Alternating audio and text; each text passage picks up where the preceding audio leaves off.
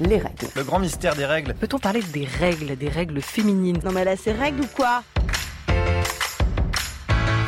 Je n'ai aucune confiance en des êtres qui peuvent saigner 5 jours sans en crever. Bonjour et bienvenue dans La Menstruelle, le podcast qui respecte vos règles.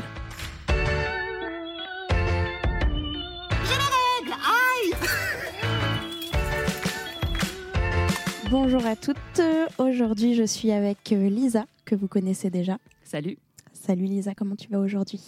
Ça va, fin de règle, donc euh, je suis dans la bonne période en fait. J'ai passé les 3-4 premiers jours où euh, je maudis euh, chacune de mes cellules. Et là, je suis sur mon corps à arrêter de gonfler. Je me dis putain, c'est beau d'être une femme, je me sens bien, je suis la plus forte. Ça va s'arrêter dans à peu près 10 jours quand mon corps va décider d'ovuler, puis ensuite d'entrer en SPM, puis on va repartir. Donc je profite. D'accord, bah profite bien alors. Mais aujourd'hui, je ne suis pas euh, juste avec euh, Lisa. Je suis accompagnée de hum, Fanny Godbarge. Bonjour Fanny. Bonjour. Comment ça va aujourd'hui? Ça va très bien. Je suis pas du tout stressée. Je ne suis pas du tout dans le rush. On est en plein milieu de la deuxième édition du festival Sans Rancune à la Grande Surface. Et on peut dire que tout va bien. Bon, bah écoute, euh, pourvu que ça continue comme ça alors. Et je suis aussi accompagnée de Marie-Rose Gallès. Bonjour. Bonjour. Et toi, comment ça va aujourd'hui? Moi, comment ça va? Bah écoute, euh, le festival m'a remonté le moral après une semaine d'endométriose. Donc euh, voilà, ça va. Ok, bon bah écoute, euh, le festival nous sied à tous, alors on est toutes contentes d'être ici. Les règles, boum Voilà, et là, oups, on a perdu 200 000 auditeurs. Alors euh, du coup, on parlait du festival sans rancune tout de suite. Euh, du coup, Fanny, est-ce que tu peux te présenter s'il te plaît? Avec plaisir. Euh, je suis Fanny Godbarge, présidente de la plateforme cyclique sur la santé gynéco, à l'initiative du festival Sans Rancune. Je suis militante féministe et activiste menstruelle depuis plusieurs années et, et je mène à travers ces projets-là différents combats, notamment celle d'avoir un meilleur accès aux soins pour les personnes concernées par les maladies gynéco et surtout sur l'information euh, en ce qui concerne euh, notre santé sexuelle et gynécologique. Est-ce que tu peux un petit peu nous expliquer euh, ce que c'est que cette deuxième édition et qu'est-ce qu'on y fait dans ce festival? Avec grand plaisir. Alors d'abord, je suis super contente de vous retrouver parce que vous étiez là à la première édition et on avait enregistré aussi un podcast euh, à la, au point éphémère le, le 10 novembre dernier. Donc aujourd'hui, on est le 16 novembre 2019. On est à la Grande Surface dans le 9e arrondissement pour la deuxième édition de Sans Rancune qui euh, est une édition euh, encore plus militante euh, avec des sujets et des problématiques qui sont abordées, qui sont encore, disons, assez cruciales pour nous et très importantes à développer d'un point de vue vraiment public. On avait trois grosses thématiques sur sur l'édition cette année. Premièrement, on a eu Françoise Vergès et Lise Thiebaud sur le sujet du, capitalisme, du colonialisme sur le corps des femmes. Euh, ça a été une rencontre euh, extrêmement euh, importante, déjà parce que c'est deux mamans du militantisme féministe et que elles s'étaient jamais rencontrées avant, donc euh, c'était hyper important et surtout hyper symbolique pour nous de les avoir ensemble. Euh, sur la deuxième conférence, on était euh, sur l'éducation à la santé sexuelle avec Jack Parker, qui n'est pas présenté, je pense, à la menstruelle, qui a écrit Le grand mystère des règles, avec Giovanna Rincon, qui est la présidente, la présidente d'Accept ST, avec Sandrine Herman de Femmes sourdes et citoyennes et Diane Esser de Sexy Soucis. Donc il y a différentes, différents sujets qui ont été abordés lors de la conférence, c'était super intéressant. Et la troisième conférence qui était sur hormones et patriarcat, à laquelle Marie-Rose et moi euh, on a participé et qui était très importante euh, pour moi d'un point de vue militant, d'un point de vue personnel et d'un point de vue, euh, disons, euh, de vulgariser certaines, certains concepts et certaines pratiques. Et on peut que vous recommander, si, si on a accès effectivement aux conférences qui ont été enregistrées, de les réécouter parce que c'est vraiment d'une richesse incroyable. Euh, le niveau des débats est vraiment très très haut. Et je pense que quand on essaye un petit peu de se déconstruire et d'apprendre des choses sur soi-même, d'apprendre des choses sur euh, les gens dont on pense qu'ils ne nous ressemblent pas. Enfin, c'était vraiment précieux de vous entendre. Donc, euh, ben, merci pour ça. Et je note aussi, je me rappelle que l'an dernier, tu nous avais dit, c'est important pour nous de euh, faire, main- de proposer du langage de signes pour les personnes sourdes et malentendantes. Et ben, Paris réussi, vous l'avez fait cette année. Bravo. Ouais, on est très contente. C'est important pour nous que de rendre nos événements les plus accessibles possibles. Donc euh, cette année, on avait euh, Ninon, Eve et Chloé sur euh, comme interprète euh, langue, pour les sourds et malentendants. On avait aussi une, un espace enfant décolonial avec Annette et Assou pour les 3 à 10 ans, avec des outils et des ressources antiraciste et féministe pour les petits. Donc ça, on est très contente aussi. Et le Grand Surface est accessible aux personnes à mobilité réduite. Donc on a essayé d'être au max. On peut toujours mieux faire parce que de toute façon, on peut jamais être à 100%. Mais oui, c'est l'accessibilité, c'est un vrai sujet pour nous. Des idées déjà pour l'an prochain? Ouh là là c'est un peu tôt, non, c'est ça C'est un petit peu tôt, ouais. On a, là, il est même pas 18h, on a encore jusqu'à 2h du matin pour être à la grande surface, on a tout le reste de la programmation qui arrive. Et du coup, euh, l'année prochaine, on verra. Moi, ce que je pense et ce que j'envisage et ce que j'aimerais, c'est pouvoir euh, peut-être faire un événement euh, dans lequel on peut fédérer plusieurs forces militantes et plusieurs collectifs. Donc, de faire un événement encore plus important. Sans rancune, aujourd'hui, c'est encore une seule journée. Si on pouvait faire ça pendant un week-end, voire une semaine, voire un mois, voire toute l'année, n'est-ce pas? C'est les bons Je toute l'année. Voilà. Toutes d'accord. Alors du coup, euh, Fanny, tu t'es présentée, mais euh, Marie-Rose, euh, est-ce que tu peux un petit peu plus nous parler de toi et qu'est-ce que qu'est-ce que tu fais dans ce qui concerne aujourd'hui notre podcast, c'est-à-dire les règles de, de quoi tu, tu peux nous parler toi plus spécifiquement?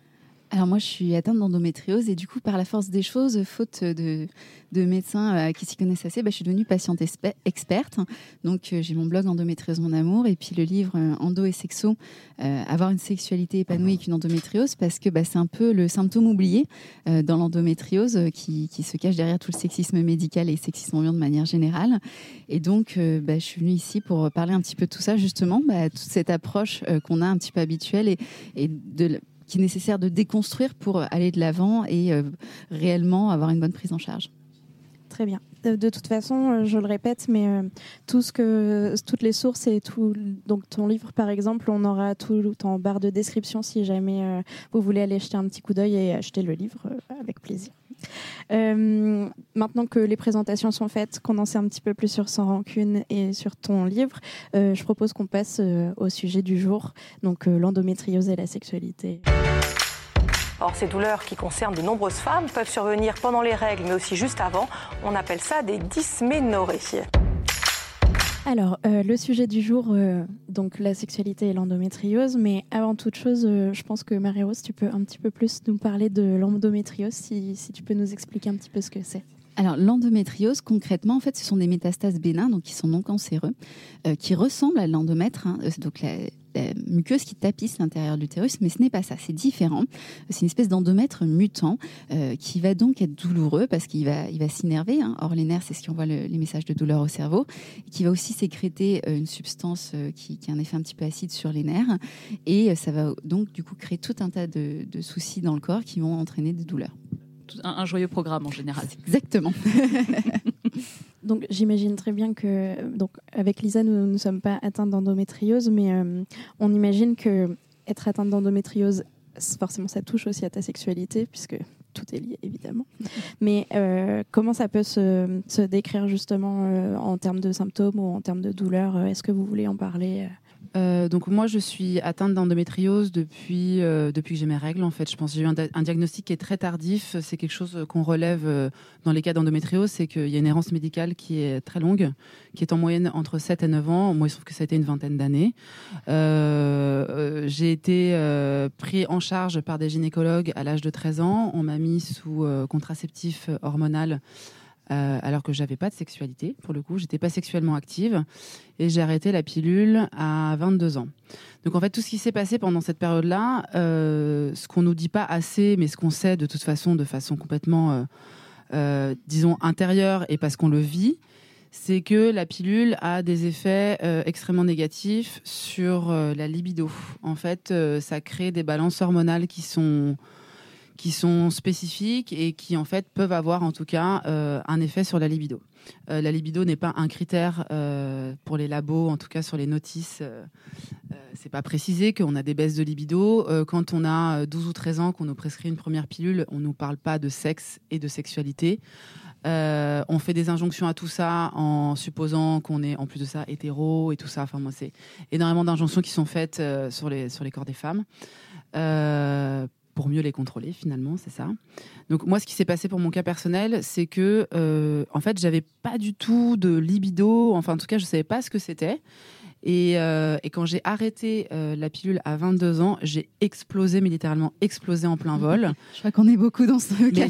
c'est un, truc de ouf. Et ça, c'est hyper important parce que je savais pas ce que c'était à la limite, tu vois. Donc, je me posais pas tellement la question. Sauf que quand j'ai arrêté, j'ai commencé à me masturber, mais genre plusieurs fois par jour, en me disant Putain, c'est génial, c'est génial, j'en entendais parler, mais je savais pas ce que c'était. C'est ça, tu sais, c'est la licorne en fait. Tout le monde parle, tu t'entends tes, tes, tes potes en parler, tu te dis, mais c'est vraiment, ça fait un effet comme ça, je comprends pas. Et d'un seul coup, tu dis, ah, un monde qui s'ouvre devant toi. Exactement. Et donc, en fait, c'est pour ça que j'ai l'impression d'être passée à côté de beaucoup de choses pendant mon adolescence que j'ai découvert que j'ai vraiment découvert à- au début de, de- de mon âge adulte, enfin adulte entre guillemets, hein, j'avais 22 ans, un truc comme ça, et que je me suis promis une chose, c'est de plus jamais reprendre la pilule en fait. Et, euh, et en fait, il y a un moment où j'ai été obligée d'y retourner. Euh, quand j'ai eu mon diagnostic de l'endométriose à 30 ans, en fait, je me rends compte, on, on est, on est tous et toutes un peu des victimes euh, du système médical parce que on nous dépossède complètement des ressources qu'on pourrait avoir.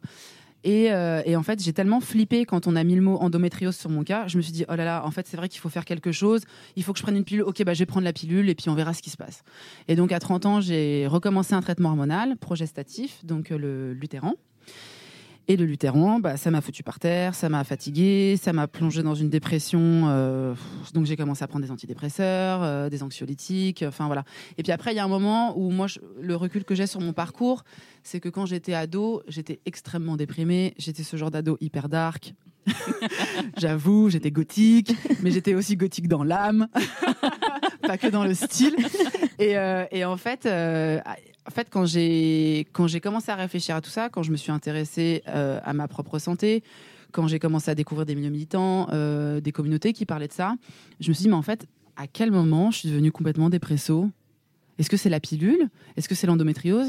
Est-ce que c'est l'accablement de la vie? Est-ce que c'est mon histoire de famille? Bon, après, il y a évidemment euh, tout un tas de facteurs et il y a beaucoup d'enjeux de- derrière ça, mais c'est juste des questions que je pose et ça me concerne et je je veux pas mettre euh, comment dire de, de, faire des choses qui sont complètement définitives ni sur mon parcours ni sur le parcours des autres.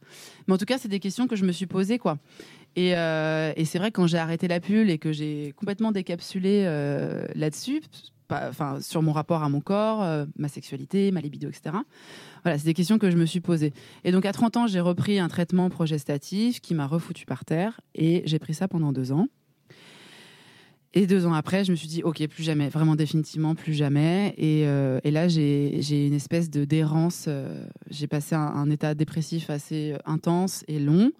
Et du coup, c'est à ce moment-là où j'avais plus rien à perdre, en fait, que j'ai rencontré euh, Juliette Drouard, qui était intervenant euh, sur la conférence Hormones et Patriarcat, qui est militant, qu'on on s'est connus à travers des milieux militants, et euh, qui, lui, est une personne trans, et a commencé la testostérone, donc un an et demi avant notre rencontre, et qui s'est rendu compte que ça avait un effet extrêmement positif sur ses problèmes et ses douleurs gynécologiques. Donc, il a écrit un article qui s'intitule À quand une pilule microdosée en testostérone pour les femmes qui ont de l'endométriose?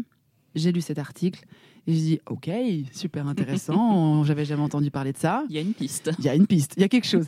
Et puis comme j'étais en mode, j'ai plus rien à perdre, je faut, faut faire quelque chose. Enfin, j'étais prête à plus rien faire en fait, mais je m'enfonçais dans la dépression. Enfin, en fait, j'étais, je m'appartenais plus quoi. Je oui, je m'appartenais plus, donc c'était un peu compliqué. Et du coup, j'ai commencé à prendre des microdoses de testostérone une fois par mois en injection intramusculaire euh, dans les fesses. Un quart de dose.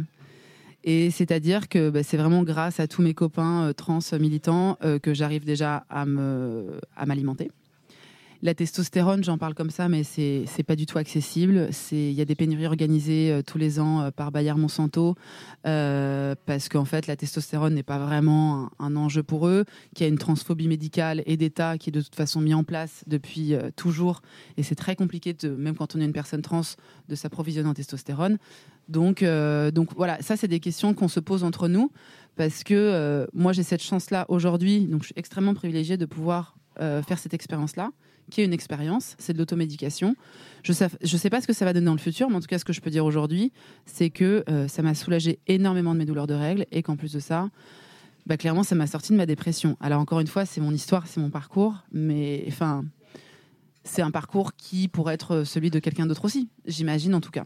Et euh, aujourd'hui, à travers Cyclique et Sans Rancune, on milite vraiment pour l'accessibilité à la testostérone pour les personnes trans et euh, les meufs cis qui en auraient besoin, qui voudraient en faire l'expérience et de pousser pour qu'il y ait des recherches en fait euh, sur le sur le sur le sujet quoi. Et pour faire le lien en plus avec, avec du coup l'aspect sexualité, Juliette le disait pendant la, conférence, ça redonne aussi une vraie libido, a priori. En tout cas, une Tout libido qui, euh, pendant les années où tu prends la pilule, peut être euh, ben, un peu amoindrie. C'est un euphémisme.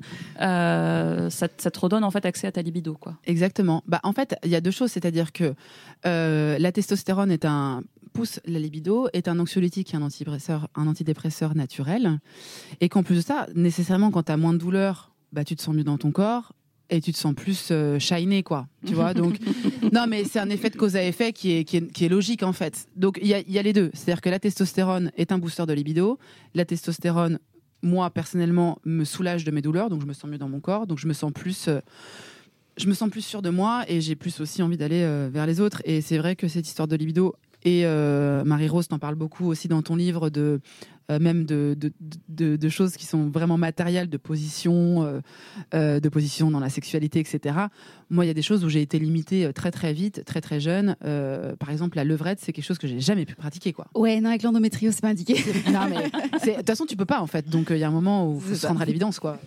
Donc euh, et depuis que je prends de la testo, c'est vrai que euh, ça m'a sorti de, de tout ça en fait, et je me sens vachement vachement mieux, vraiment vraiment mieux quoi. Mais c'est vrai que ça soulève le point de ce dont tu parlais, euh, à quel point, en fait, d'un point de vue médical, il y a beaucoup de travail à faire. Et euh, j'ai trouvé ta conclusion tout à l'heure euh, intéressante, à savoir, faut qu'on se regroupe, puisque l'industrie ne nous aide pas, puisque l'industrie nous met même carrément des bâtons dans les roues. Enfin, c'est ce que tu disais aussi, Marie-Rose, les révolutions viennent d'en bas, elles viennent. Elles viennent des individus qui décident à un moment de, se regrouper. quoi. C'est ça, moi je vois quand euh, il y, a- des personnes qui m'écrivent en disant euh, parce que j'ai lu un article de toi, parce que j'ai vu une vidéo quand mon médecin euh, a voulu me prescrire ça, j'ai dit non, et que ça fait un peu effet boule de neige parce que je suis pas la seule à le dire, que de plus en plus il y en a qui disent non, je, je veux pas de votre truc. Maintenant les médecins ils sont moins péremptoires, ils commencent un petit peu plus à dire ah oui bon c'est vrai qu'il y a d'autres options. Voilà. Moi, c'est quelque chose que je revendique maintenant de façon complètement officielle à travers Cyclique et sans rancune, sans rancune et à travers une pratique aussi euh, personnelle, c'est euh, de trouver les ressources entre nous, euh, entre personnes concernées, entre militants, et de voir ce qu'on peut en faire. Euh, le jour où on arrivera à être complètement indépendant et émancipé euh, des labos comme Bayer Monsanto, qui sont en plus de ça des superstructures du capitalisme qu'on critique dans nos milieux militants et dans nos valeurs aussi de projets militants, mais aussi dans nos vies, en fait, c'est là qu'on aura gagné. Et en fait, Ju- Juliette disait tout à l'heure que c'était important de bien expliquer que c'est toujours c'est toujours les mêmes personnes qu'on accable pour euh, arriver euh, à trouver des solutions. Et alors, puisque c'est comme ça, bon, on va le faire entre nous et on va le faire en, toute bienveillance et ce sera très bien. Nous, on- ce, dont on, ce dont on rêve avec, euh, avec Juliette et Noam, mes, deux, mes deux collègues et amis de, de, cœur, c'est mes, mes deux frères testo, mais je les aime tellement parce qu'ils m'ont ils m'ont sorti de la merde. Mais euh, en plus de ça, on triple là-dessus, c'est qu'on rêve de ce jour où la testo va pousser euh, sur les arbres et qu'on pourra juste aller euh, décrocher comme une petite pomme, tu vois, et ça se passera bien. Évidemment, on n'en est pas là. Donc, ce qu'on essaie de faire aujourd'hui, c'est de créer des communautés, de fédérer des personnes pour réfléchir à des moyens de produire de la testostérone en dehors de Bayer Monsanto, qui est le seul producteur et diffuseur de testostérone en Europe. Comment on fait? On ne sait pas encore, mais on, on- on y réfléchit euh, chaque jour depuis des mois. Et s'il y a des gens qui ont des solutions, euh, qui nous écrivent, Cyclique et sur les réseaux sociaux. tout à fait. Fanny est très occupée aujourd'hui puisque le festival n'est pas encore terminé. Donc elle va nous quitter maintenant. Merci beaucoup Fanny d'avoir Bah, merci à répondu vous. à nos Merci infiniment. merci d'être venu au festival et merci pour, euh, pour cette interview. C'était trop cool. Merci beaucoup. Donc, euh, comme tu l'as si bien expliqué, euh, l'endométriose, euh, c'est donc, je préfère le rappeler, mais c'est quand même une maladie qui touche une femme sur dix, enfin une personne menstruée sur dix. Je crois même que tout à l'heure, on avait un chiffre, Fanny, pendant la conférence, a dit une personne menstruée sur cinq. Alors, euh, plus ça va, en fait, plus on pose de diagnostics et donc on se rend compte qu'effectivement, on, rapproche, on se rapproche dangereusement du, du 1 sur 5. hein. Alors, ouais, donc, euh, a aussi des cas symptomatiques. hein. Et tu disais même dans ton livre qu'il y a autant de personnes touchées par l'endométriose que par le diabète ou l'asthme. C'est ça. C'est ça. Et c'est là qu'on voit à quel point euh, ça n'a pas de sens de ne pas considérer l'endométriose, parce que personne ne remet en, en doute le fait que l'asthme ou le diabète, c'est un, problème de santé publique à ce niveau-là. Et, et là, euh, bizarrement, euh, tout le monde a des œillères et on ne voit plus rien. Ah, ça concerne euh, des utérus, donc ça ne nous concerne pas. Nous n'allons pas en parler, ça n'existe pas. Non, mais.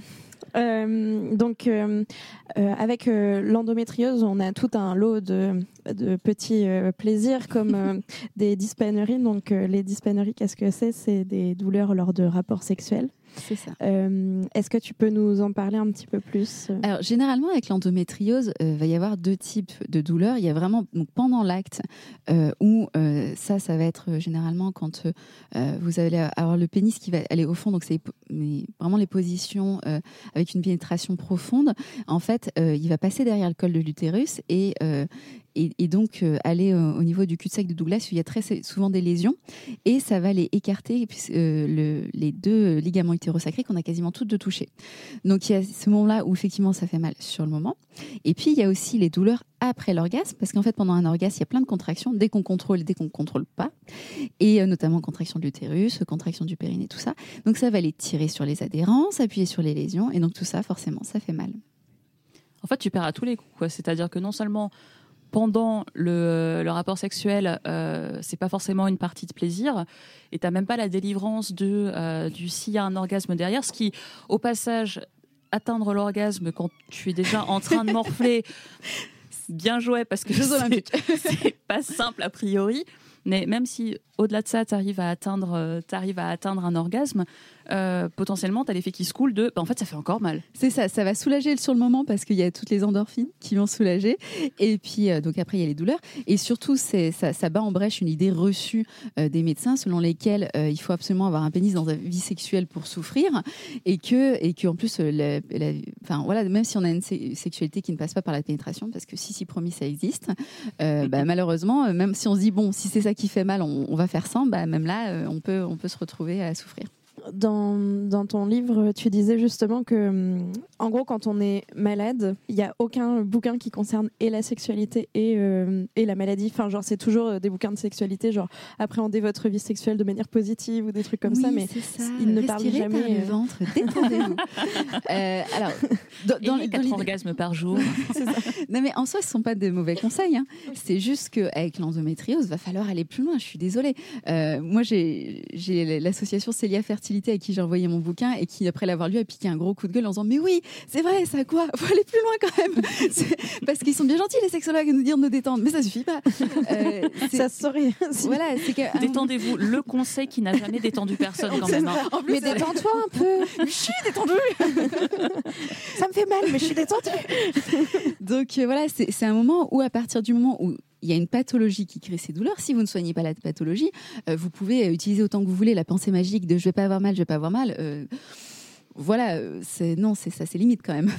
Et en plus, ce que tu disais, ce qui est complètement dingue, c'est que les dyspaneries, donc les douleurs pendant les rapports sexuels, non seulement c'est un des symptômes qui est les moins pris en compte par les médecins parce que quelque part c'est accessoire, comme si avoir une vie sexuelle épanouie, c'était pas si important, d'autant plus dans la vie d'une femme.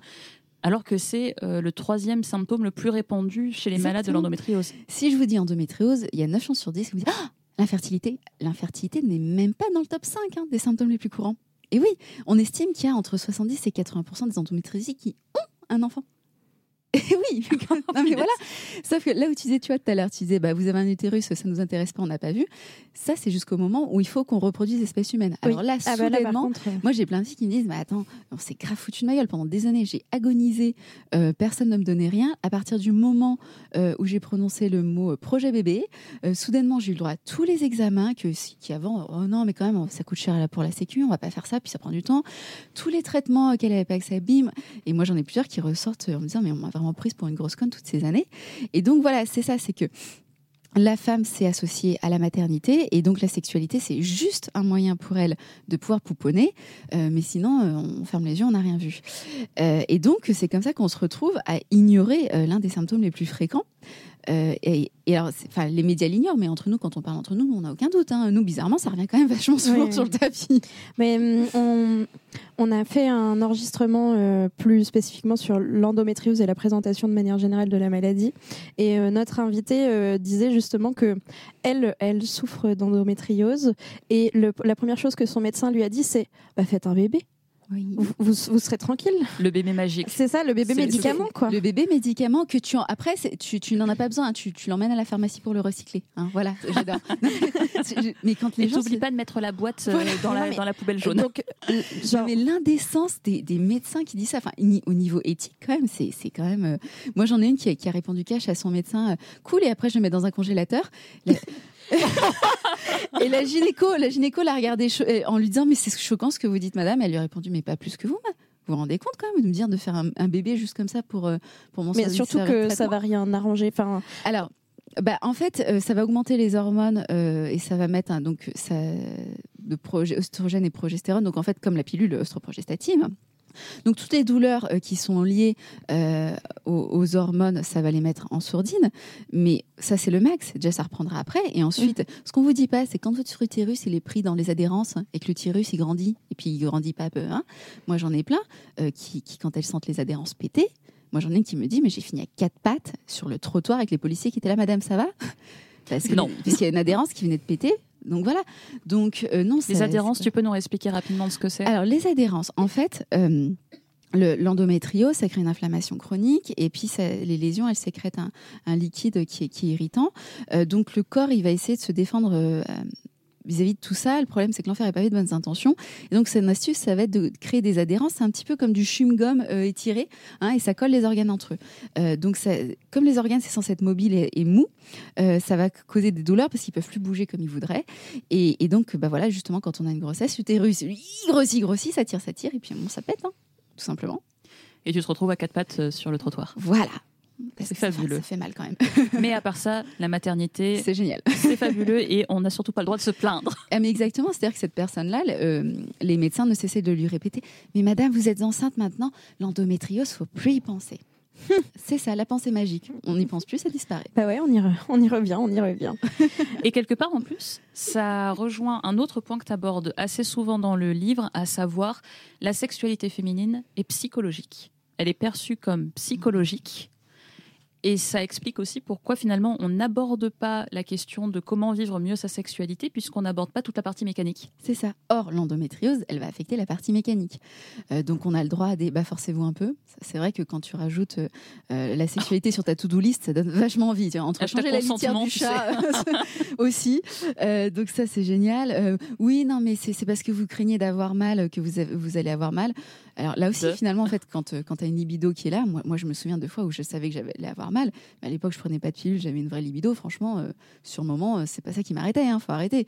Euh, donc, du coup, c'est ça. De non, mais c'est dans la tête de toute façon. Donc, on va pas aller chercher quoi que ce soit au, ni- au niveau, au, au niveau matériel et et on rejoint un peu ce que disait Fanny euh, après sur, euh, sur tout ce qui est euh, contraception, de, euh, de faire admettre qu'il y a un caractère pulsionnel. Alors, pas au sens où euh, tu agresses ton pauvre chéri qui était en train de jouer à la PlayStation, mais, mais, pulsionnel au sens, des fois, oui, tu as juste envie, comme ça, c'est pas déclenché parce que par une personne précise, par voilà, tu as envie, c'est tout. Et ça, dans notre société, c'est hyper dur à le faire entendre.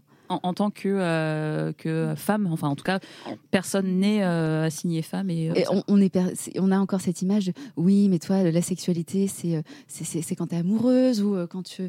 Voilà, mais quand bien tu as un sûr, bébé nous, ou on n'a tu- pas de désir spécialement pour n'importe qui. On ne peut être qu'amoureuse. Et... les femmes n'ont jamais de coup d'un soir. Exactement. D'ailleurs, les coups d'un soir des, des mecs euh, ne- n'existent pas. Enfin, c'est c'est des mensonges, puisque nous, nous, nous sommes des petites fleurs bleues. En fait, c'est qu'ils osent pas avouer qu'ils font du tricot, c'est pour ça. Ça change tout.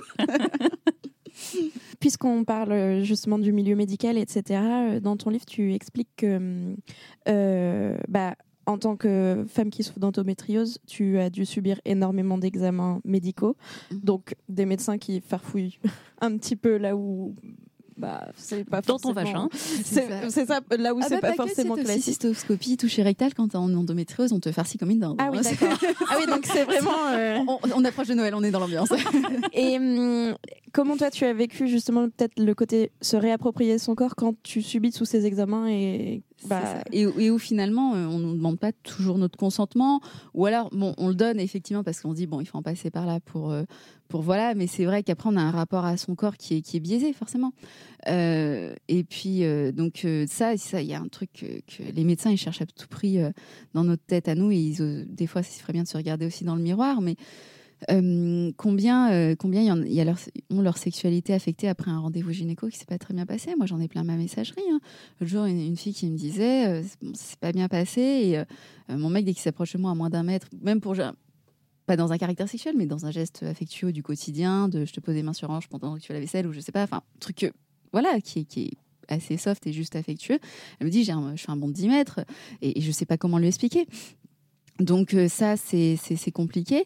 Et puis, euh, et puis oui, on est déconnecté de notre corps parce que euh, quelque part, pendant un examen médical, on n'est pas vraiment. Enfin, on, on, est un peu invisibilisé parce qu'ils sont vachement concentrés sur les images qu'ils regardent ou, ou, sous le toucher pour essayer de trouver. Alors, c'est pas méchant, hein, mais c'est vrai que du coup, bah, on a l'impression que notre corps, il nous appartient plus, qu'il est plus là. On a un petit peu des, des voitures qu'on manipule. T'es un peu déshumanisé, en fait, euh, lors d'examens médicaux comme ça. Voilà. Alors après, il y a des médecins qui, qui c'est fait, euh, qui effectivement, sur le moment, vont être très concentrés et puis après, euh, bon, vont excuser quand ils font mal et qui après vont voilà, se reconnecter à nous et, et nous expliquer. Donc, bon, c'est pas le meilleur moment, mais on en sort euh, ça va. Euh, ça, ça, va. Puis il y en a pour le coup, bah non, et à force, bah ça, ça, pèse sur le moral. Et puis on ajoute à ça les douleurs, les médicaments qui coupent du corps, parce que euh, quand vous, euh, en attendant de trouver un traitement, vous êtes sous opiacé, vous, vous planez à 5000, euh, vous avez l'impression d'être une tête flottante. Quand vous, ou quand vous n'avez pas d'antidouleur justement et que euh, bah, vous êtes contraint et forcé de vous couper de votre corps parce que c'est un mécanisme de survie. Vous pouvez pas entendre tous ces messages de douleur toute la journée. Donc moi j'avais vraiment ce sentiment d'être une tête flottante, quoi. Vraiment ça. Je, je, je marchais mais je chantais pas le reste de mon corps. Ouais, donc avoir une vie sexuelle dans ces conditions-là, ça relève de, de, de l'impensable, quoi. Ben oui, il faut être connecté à son corps pour ressentir toutes ces sensations, tout ce plaisir, et déjà de se rappeler que son corps, ça peut être du plaisir. Or, quand on souffre tous les jours, euh, on a vite fait d'assimiler son corps à de la souffrance. Donc, il faut se réapproprier et réapprendre tout ça. Oui, parce que si même, là, quand on parlait tout à l'heure, euh, même quelque chose qui est censé être positif comme l'orgasme, arrive à en être quelque chose de qui est lié à de la douleur, ton cerveau, il, enfin, il rejette sûrement.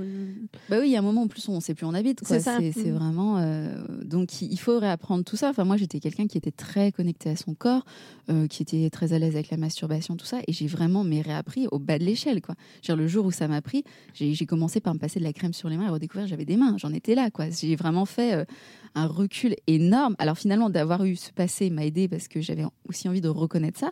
Mais euh, c'est vraiment il y a eu un moment où j'ai fait un recul énorme sur toutes ces années où j'étais à l'aise avec mon corps. Justement, du coup, on abordait la question des douleurs, mais en fait, concrètement, quand tu as de l'endométriose et que tout simplement tu as un rapport sexuel, en fait, il se passe quoi pour toi euh, au-delà de la mécanique? En fait, c'est quoi les, les, les... qu'est-ce que tu ressens? Alors généralement, c'est ce qu'on appelle de la dyspareunie profonde, c'est-à-dire que euh, ça va pas être forcément euh, au niveau du vagin, mais plutôt dans le bas ventre en fait que ça va faire mal. Vraiment l'impression d'avoir un éléphant qui donne un coup de pied dans le bas ventre. C'est pas recommandé. Voilà, ça donne pas trop envie. euh, qui fait du trampoline, c'est sympa sur son petit ventre, mais euh, ça ou ce qui est souvent décrit, c'est comme des coups de poignard en fait au fond du vagin. Euh, voilà, donc c'est des sensations quand même qui sont assez vives. Euh, enfin, moi une fois, je me suis retrouvée carrément en position fétale avec le souffle coupé. Je, la douleur m'a coupé le souffle en fait. Et, et dans ce moment-là, c'est et en même temps, le, le souvenir que j'ai est plutôt émotionnel parce que derrière ma bulle de souffrance, je voyais mon mec complètement paniqué. Euh, et en même temps, je pouvais pas lui dire écoute ça va aller ça va aller parce que je pouvais pas parler parce que j'avais plus de souffle. Donc c'est aussi il y a aussi ces souffrances là quoi. Dans un couple c'est lourd. Et justement avec ton ou tes partenaires précédents etc euh, comment ça s'est posé? Parce que j'imagine que c'est hyper compliqué de, de de poser euh, la question de l'endométriose au sein d'un couple, surtout peut-être euh, un couple qui démarre ou des choses comme ça. Comment est-ce que tu as réussi à amener ça? Est-ce que tu as reçu des, gros, des grosses claques, on va dire, en mode de Ah oui, bah non, euh, c'est trop compliqué, je m'en vais, ou des choses comme ça. Alors, ça, je vais pas rentrer dans le détail de ma vie privée parce que c'est vrai que c'est lourd. moi, je j'essaye de, de, me débarrasser de cette énorme culpabilité de faire peser l'endométriose sur quelqu'un d'autre. Euh, tout le monde essaie de m'expliquer, ma psy la première, que j'ai pas culpabilisé, mais je, on me le répète sur tous les refrains, ça ne passe pas. Entre la théorie et la pratique, il y a toujours ça, un monde. Exactement. mais c'est oui, voilà, c'est compliqué parce qu'on se dit bon bah moi, je suis, je suis obligée de faire avec, donc admettons. Mais en même temps, euh, pourquoi euh, aller faire peser ça sur sur quelqu'un d'autre, avec quoi tout le monde me répond? Moi, en même temps, l'autre, il est majeur et vacciné, s'il se dit qu'il peut supporter. Voilà. Donc, généralement, ça vient plus de moi, en fait. D'accord. Euh, c'est plus moi qui freine des cas de fer de mais t'es sûr hein, vraiment? D'accord. Donc voilà. Et finalement en fait c'était c'était plus dur avant quand j'avais pas le diagnostic d'endométriose en fait. Parce qu'il y avait ces douleurs. Mais je savais pas d'où elles venaient. Mm. donc euh, moi je me souviens quand ça m'a pris euh, avec mon mec de l'époque au début juste à la fin, je disais, oh tiens, c'est bizarre, ça me fait un peu comme des décharges électriques dans le ventre. C'est bizarre. Mais, on se mais en même temps, c'était pas affolant parce que c'était pas super spécialement violent en fait. C'était c'était étrange, mais c'est tout. Qu'on se regardait, on se les épaules, puis on allait se coucher. Et euh, et c'est monté crescendo et c'est vrai qu'il y a un peu euh, de on, est là on comprend pas qu'est-ce qui se passe pourquoi ça marche avant pourquoi ça marche plus maintenant Euh, donc voilà et puis il y a un peu de culpabilité des deux côtés qui, qui est injustifiée mais qui est quand même là Euh, et puis d'aller voir des, des médecins qui nous sortent de la psychanalysation à deux balles euh, t'as peur des pénis t'acceptes pas ta féminité tu- Oh. Oh. Freud sort de ce corps. voilà, euh, mais t'as dû être violée, mais t'as dû euh, l'occulter. Ah oui, non, mais on m'a tout sorti. Ah, Pardon? ah non, mais moi, il y en a que, que j'ai que j'ai dénoncé aux dérives sectaires, carrément. Ah oui. Ah oui, non, j'ai appelé mon téléphone, enfin, j'ai j'ai fait un signalement, je dis, mais c'est le type, il me dit ça, c'est normal. 36 heures après, on m'a rappelé en me disant, euh, Madame, vous l'avez pas cru, le monsieur, hein? C'est faux pas, hein? C'est- c'est c'est des bêtises. hein. Mais voilà, tout- on m'a sorti des choses quand même assez violentes psychologiquement. Euh, donc en plus, on sait pas. Enfin, moi, moi, mon mec de l'époque, je le regardais euh, des fois de manière un peu louche derrière un livre comme ça. Je disais, ça se trouve, ils ont raison. En fait, je l'aime pas assez ou euh, quelque chose Mm. comme ça. Ou ça se trouve, en fait, euh, je, je crois que ça va pas trop mal. Et puis, en fait, euh, on a des soucis. Euh, enfin, on se met à poser plein de questions Mm, qu'on mm. n'a pas à se poser. C'est assez terrible. hein. Euh, Il y en a qui ont détruit des couples comme ça. hein. Donc, euh, parce qu'on on insinue des choses, on met un peu le verre dans la pomme, en fait, euh, en disant des choses comme ça. Mm. Donc finalement, c'était plus compliqué à l'époque. C'est plus facile où maintenant, euh, je peux dire, bon voilà, elle va se poser ça comme problème. Et en plus, je sais ce qu'il faut éviter du coup. Donc euh, on peut dire, direct, bon ça, euh, oui mais non. Alors, ça, on, on sait que ça va pas être possible. Typiquement, donc la levrette dont tu parles, on Bah là, c'est directement sur les ligaments utérosacrés. Donc euh, voilà. Euh, donc, donc du coup, quelque part, hein, c'est c'est quand même beaucoup plus simple de savoir euh, ce qu'il en est et éviter ce qui va faire mal. Et puis ouvrir le débat tout de suite et éviter de faire peur. Moi, je sais qu'il y en a qui me disent, non mais je je, je vais pas lui dire. Mais j'essaye de leur expliquer gentiment, mais tu te rends compte quand même que si ça tourne mal, le type il va juste me flipper euh, et, et ça va être super compliqué dans ce moment-là, tous les deux Mm. tout nus, et devoir lui expliquer quand même. Faut peut-être mieux le prévenir avant et prendre quelques précautions. C'est peut-être plus judicieux. Après, on fait tous comme on veut, mais Mm. euh, parfois prévenir, c'est c'est pas si mauvais que ça. Parce que c'est vrai que pendant la sexualité, c'est un moment où, euh, enfin, on- je pense que tout le monde a eu l'expérience de donner un mauvais coup ou faire un mauvais geste pendant euh, pendant une partie de sexe et mais tu te morfonds quoi. Quand, quand tu fais mal à quelqu'un avec qui tu es en train de passer un bon moment, tu, tu C'est pas comme si tu venais de lui marcher sur le gros Ouais, orteil. Tu te sens très très mal. Ça. Et quand en plus c'est lié à une maladie, ben, c'est vrai que ça paraît clé de, de, de- d'utiliser la communication sinon Voilà, je vois pas comment ça peut marcher. Parce que sinon, en plus, euh, alors, il y a aussi l'extrême inverse, hein, de mecs qui s'en tamponnent le coquillard et, et le viol conjugal dans l'endométriose est un réel problème. Mais il y a aussi beaucoup qui, qui sont traumatisés parce que des fois, euh, euh, la fille s'est retrouvée pliée en deux et euh, oh, ils ont culpabilisé à mort et depuis, ils n'osent plus rien faire. Donc, je pense qu'effectivement, ça peut être mieux comme ça, voilà, de, de dire les choses et de prendre quelques précautions pour éviter au maximum que euh, ça finisse dans la douleur, alors qu'on est quand même là pour prendre du plaisir. Et justement, pour éviter euh, toute cette euh, panique générale, l'attaque complète en plein milieu d'une partie de sexe, dans ton livre, tu donnes pas mal de trucs et astuces, on va dire, ou de comportements à adopter qui peuvent soulager ou éviter certaines douleurs. Euh, Est-ce que tu peux nous en parler C'est ça, c'est que les- douleurs causées par l'endométriose, finalement, elles sont très mécaniques. Euh, et ça a son avantage, c'est que du coup, quand on comprend le mécanisme, on sait sur quel levier appuyer. Euh, donc, il va y avoir plusieurs types de douleurs. Euh, bon, bah, quand il y a une lésion euh, au niveau du cul-de-sac de Douglas, c'est soit vous évitez de taper dedans, soit vous trouvez un bon chirurgien. Il y a malheureusement pas 36 solutions.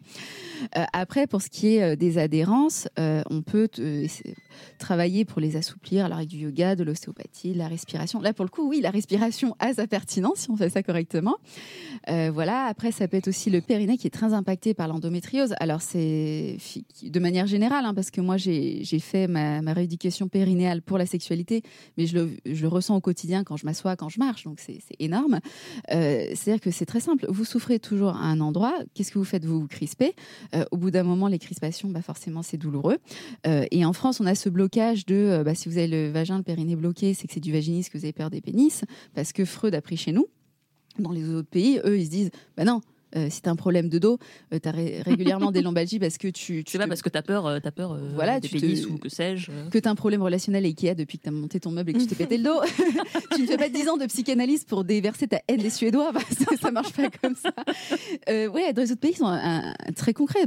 Même si vous êtes pareil, cystite chronique, c'est toujours des douleurs à ce niveau-là. Au bout d'un moment, on finit par crisper sous l'effet de la douleur. Et du coup, le périnée devient hyper tendu et donc douloureux. donc, on peut travailler sur ce périnée. Alors, il y a plein de façons de, des étirements ça peut être carrément une kinésithérapie qui va passer par l'intérieur. C'est un moment super chelou. voilà. Après, vous finissez pas. Le parce que pour, expliquer pourquoi, parce que moi, du coup, je comprends parce que j'ai eu ton bouquin, mais ça veut dire que c'est de la kinésithérapie où en fait le kinésithérapeute te masse en insérant un doigt dans ton vagin. Voilà. Alors, il commence par un doigt et puis deux doigts. Et alors, euh, alors au début, donc c'est super chelou, mais limite quelque part, c'est socialement acceptable. Donc bon, c'est du chelou acceptable. Et puis en fait, euh, au fil du temps, en fait, on se retrouve à, parler du programme télé euh, pendant qu'elle te masse le vagin. Donc t'es dans une situation complètement délirante mais c'est voilà, c'est la prise en charge de l'endométriose qu'on fait depuis 20 ans dans les autres pays, parce que eux, ils se posent pas de questions de non, mais c'est dans la tête, détends-toi, de euh, accepte ta féminité ou autre, de bah, attends, c'est bloqué, pas de souci, on va être débloqué. Hein. euh, et, euh, et c'est ça change la vie et ça change la vie sexuelle. Ce qui est intéressant aussi, c'est que euh, une des dernières parties de ton livre tu soulignes à quel point euh, une des raisons pour lesquelles probablement en France ça reste un gros tabou, enfin déjà les règles c'est un tabou, l'endométriose c'est un tabou, la sexualité féminine c'est un tabou, on ramène les trois ensemble, cocktail, c'est ça, tabou des tabous. Euh, et tu dis pourquoi ne pas se tourner par exemple vers la sexualité orientale qui peut être une piste? Pourquoi ne pas explorer euh, bah, en fait comme c'est ce que tu disais tout à l'heure quoi. On n'a pas besoin forcément d'insérer un pénis dans un vagin pour que ça soit une partie de sexe intéressante c'est ça, dans notre société, on est tout fiers de dire ouais, euh, je maîtrise le Kama Sutra, machin. En fait, c'est une version occidentalisée du Kama Sutra que vous trouvez là horrible, vous savez, le Kama Sutra illustré. oh là là, mais ça, c'est. Avec les dessins pseudo-sexy là. Oui, genre les bonhommes de, Ikea, mais qui montent pas une étagère. c'est complètement. Et, quand vous lisez le véritable Kama Sutra, hein, euh, c'est déjà, il n'y a qu'une partie qui, est consacrée à la sexualité, hein. il y a plein d'autres parties sur, sur autre chose. Et sur cette partie, là en fait, euh, vous, avez plein de choses. Et sur un, un seul, sur, il y a dix chapitres, il y a un seul qui est vraiment sur la pénétration. Et après, vous allez avoir un chapitre sur le soupir, un chapitre sur le baiser, un chapitre sur les câlins, euh, même les griffures. Bon, il précise bien que c'est pas tout le monde qui aime quand même, qu'il faut, faut, que le partenaire il aime aussi. Hein. Ça marche pas sur tout le monde les griffures, mais que du coup, voilà, c'est euh, de se rappeler que tout le corps hétérogène euh, et alors, il y a les ornérogènes primaires, effectivement, donc euh, les seins, le sexe, où là, ça marche à peu près euh, pareil chez tout le monde. Mais les onérogènes secondaires, moi, je sais qu'il y en a qui sont très sensibles au niveau du cou, d'autres, ça va être la taille, l'intérieur des poignets, ça peut être beaucoup de choses. Et c'est s'ouvrir à plein d'autres, plein, plein d'autres, je trouve plus le terme, sensations, voilà, qu'il faut redécouvrir aussi avec l'endométriose, retrouver ces sensations douces qui apportent du plaisir. Et puis aussi avoir finalement un plaisir qui est décuplé, parce que c'est pas un plaisir alors là, je parle de tantra, la découverte de ma vie, le jour où je m'y suis mise, c'est la meilleure décision. Mais euh, de pas On précise que justement dans ton livre, tu donnes des références que je me suis notées religieusement. Ah mais ouais, ce livre il est génial. Merci. Et, en plus, il est, il, est, il est beaucoup plus technique que beaucoup de choses euh, qui, qui se veulent être techniques et finalement font de la psychologie de comptoir. Mais ouais, de, finalement, ce, plaisir sexuel qui est concentré dans, dans le bas-ventre et, que qu'on apprend finalement à, avoir dans tout le corps jusqu'au doigt de pied. Et, et donc, c'est beaucoup plus intense, beaucoup plus profond. Euh, donc finalement, euh, alors moi je dis toujours qu'il faut voir le verre à moitié plein, hein, des fois peut-être trop, mais, c'est vrai que là pourquoi pas se dire, bah ok, l'endométriose euh, c'est merdique, mais finalement ça a été l'occasion de me diriger vers une sexualité qui est peut-être plus en pleine conscience, qui est peut-être plus approfondie, qui est peut-être plus de qualité, et pas juste ces fameux magazines qui vous disent, faut avoir trois rapports par semaine d'où sort ce chiffre On m'explique d'où ça sort. Et où on a effectivement nos trois rapports. Vous savez qu'on coche dans notre bugeot là, avec notre 25e tracker. C'est bon, c'est fait. Ah, Audrey, est-ce que tu l'as ce tracker-là dans ton bugeot? Franchement, des fois, c'est limite ça, quoi. Donc finalement, est-ce La performance, on en revient à la performance. Oui, et puis, euh, puis de c'est bon, j'ai fait ma to-do list de, mes devoirs, de machin. Euh, et de, de peut-être s'ouvrir à autre chose et, d'une sexualité qui est peut-être moins de, bah oui, euh, les couples ont une vie sexuelle, mais de je suis vraiment là, de je suis vraiment dans mon corps, de je suis vraiment avec mon partenaire euh, et voilà, finalement, peut-être que la vie, faire une porte, elle en ouvre une autre. et à la fin, finalement, de ton livre, euh, tu donnes un conseil qui semble évident, qui doit pas forcément être toujours facile à entendre pour les personnes qui souffrent d'endométriose, c'est la patience. Et oui, euh, l'endométriose, elle fait des, des dégâts sur des années. Euh, mon livre n'est pas miraculeux. Mon livre va vous donner plein de solutions pour, avoir ce qui est le plus adapté pour vous. Mais euh, si vous avez mis 10 ans à tricoter des adhérences, vous n'allez pas les assouplir euh, en deux semaines. Ça ne marchera pas. Euh, et pour certains problèmes, hein, par exemple le périnée, euh, c'est au moins deux mois. Euh, les adhérences, c'est au moins six mois. Euh, voilà. Et puis bah, le tantra, euh, le tantra en soi, c'est pas compliqué.